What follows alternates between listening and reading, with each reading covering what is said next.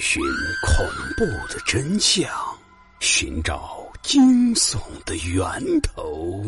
欢迎收听老刘讲故事，让你我一起彻夜难眠。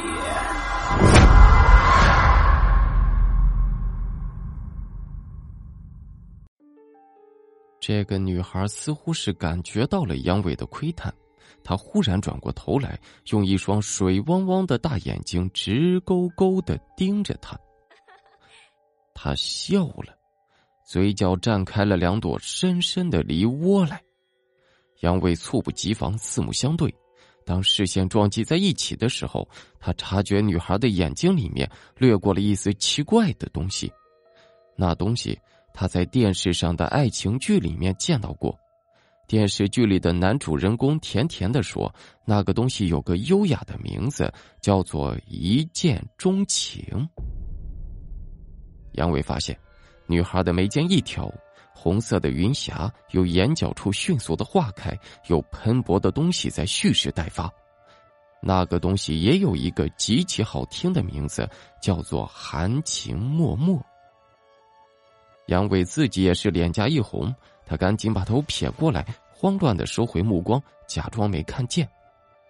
可是那个漂亮的女鬼依然在直勾勾的看着他，目光放肆的不断冲击着杨伟敏感的神经。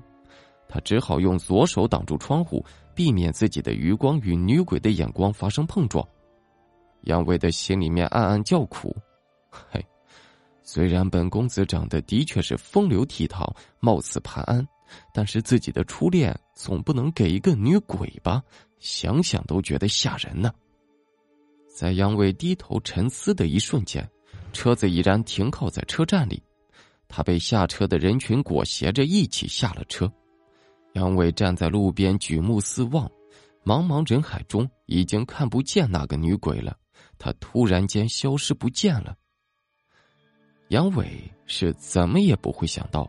自己与这个女鬼的初次相见之后，会给他自己带来多么恐怖的经历？有一句老话是这样说的：“越漂亮的女孩子就越危险。”其实后面应该再加上一句：“越漂亮的女鬼就越恐怖。”杨伟拖着疲惫的身子，叫了一辆出租车，来到了舅舅家。舅舅的家虽然只是一个很不起眼的木板房，但是他总觉得这比起城里的高楼大厦，不知道要好多少倍。推开房门，杨伟走了进去，环视了屋子一圈，里面的东西还是那样的熟悉，所有的东西都非常陈旧，但正是因为这样，所以他依然认得他们，倍感亲切，就像老朋友一般。杨伟朝着里屋大喊了一声。舅舅，我回来了。接着，他带着满怀期待的眼神看着那个方向，希望自己多年不见的舅舅也是和当年一样的熟悉。然而，这黑洞洞的里屋里是半天也没有动静。就在杨伟有些不耐烦的时候，一个四十几岁的中年男子慢慢的从里面走了出来。当男人完全出现在杨伟的面前时，他忍不住吃了一惊。杨伟惊愕的发现，多年不见，自己的舅舅竟然变化的这么大。他十分突兀的地形削骨立起来，纤细的脖子上面青筋暴突，锁骨撑起，衣服空荡荡的裹着他那瘦骨嶙峋的躯体，就像是一具风干的木乃伊一般。杨伟的舅舅看到他，小小的身躯颤抖的，就像是一片在浪尖颠簸的树叶似的，有喷薄的眼泪在蓄势待发，干裂的嘴唇也在微微的发抖。舅舅，这么多年不见，你怎么瘦成这个样子了？杨伟也终于控制不住，眼角的泪水肆意的夺眶而出。杨伟，舅舅是真想你啊。唉，别提了，人老了，再加上多年疾病缠身，自然就瘦了。舅舅也是激动的回应着杨伟的热情，随即眼神暗淡了下去。杨伟接着哑然，他再也不知道说什么时候，只好沉默不语。在舅舅的指引下，他回到了自己的房间。第二天的一早，杨伟就早早的来到了励志高中，在校长办公室里，经过校长确认之后，在校主任的带领之下，杨伟来到了二零二班。他刚刚走进教室里，教室里面立马变得鸦雀无声。帅哥的魅力是无穷的，帅气的他走到讲台上面，双手自然的放在校服的口袋旁，看着大家笑着，一口雪白的牙齿在清晨的阳光里面璀璨无比。他的笑容有一种洞察秋毫的意味，让班里的女生心惊肉跳的。杨伟简单的做了一下自我介绍，在老师的安排下，坐在了靠近窗户的一个座位上。历史课。是极其的枯燥乏味的，杨伟实在是无聊，转头看了一眼窗外面，顿时，杨伟就呆住了。他竟然在这里又一次看到了昨天在车站里面看到的那个女鬼。她在学校绿油油的草地上面尽情的奔跑着，雪白的长裙因急速的奔跑而向后飘起，仿佛是一朵白云一般。他很开心。这从他脸上荡漾起的一波一波的笑纹便可以看出来，过肩的长发在伴随着长裙飘动着，如轻烟一般。杨伟抬头看了一下天，一片阳光自蓝天白云之间倾洒了下来，衬得被阳光普及的地方更加的明亮。在阳光中奔跑的那个女鬼，仿佛插上了一双洁白的翅膀，像极了一个纯洁的天使。杨伟静静的看着，目光随着草地上的他是由远及近的移动着。突然间，一个长得极其恐怖的女鬼闯入了杨伟的视线。那是多么恐怖的一个女鬼！她穿着一身校服，直直的站在草地上。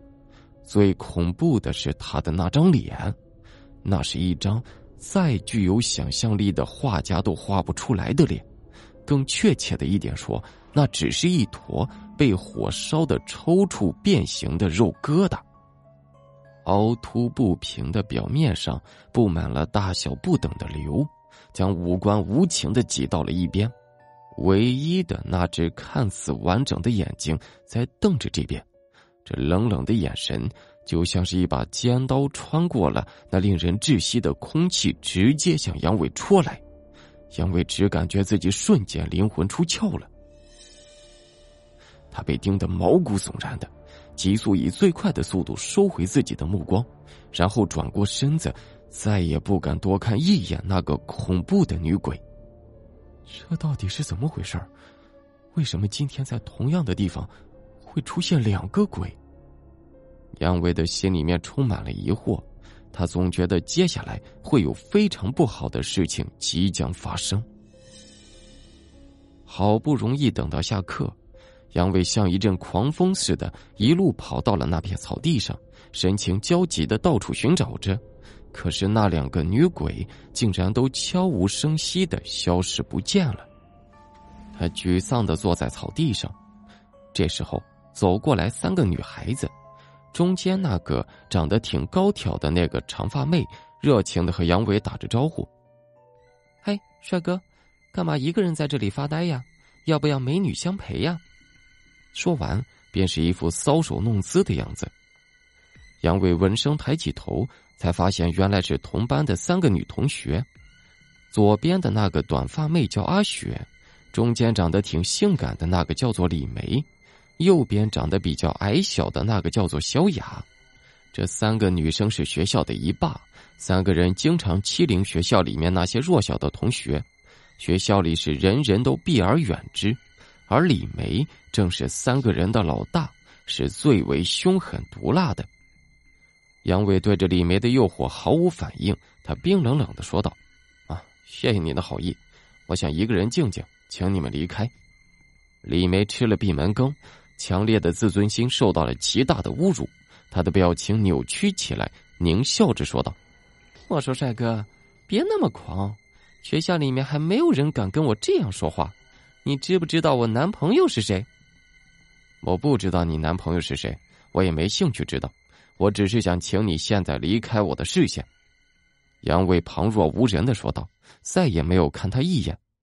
这一下子，气得李梅的鼻子都歪了。他暴跳如雷的说道：“好小子，今天老娘不废了你，你就不知道老娘的厉害！你小子有本事就在这里等着，老娘这里去叫人过来弄死你！有种你不要走！”杨伟只说了一个字：“滚！”李梅等三个人灰溜溜的走掉了。杨伟被李梅他们这么一搅和，心情就更加的郁闷了。他心烦意乱的把头埋在了膝盖里。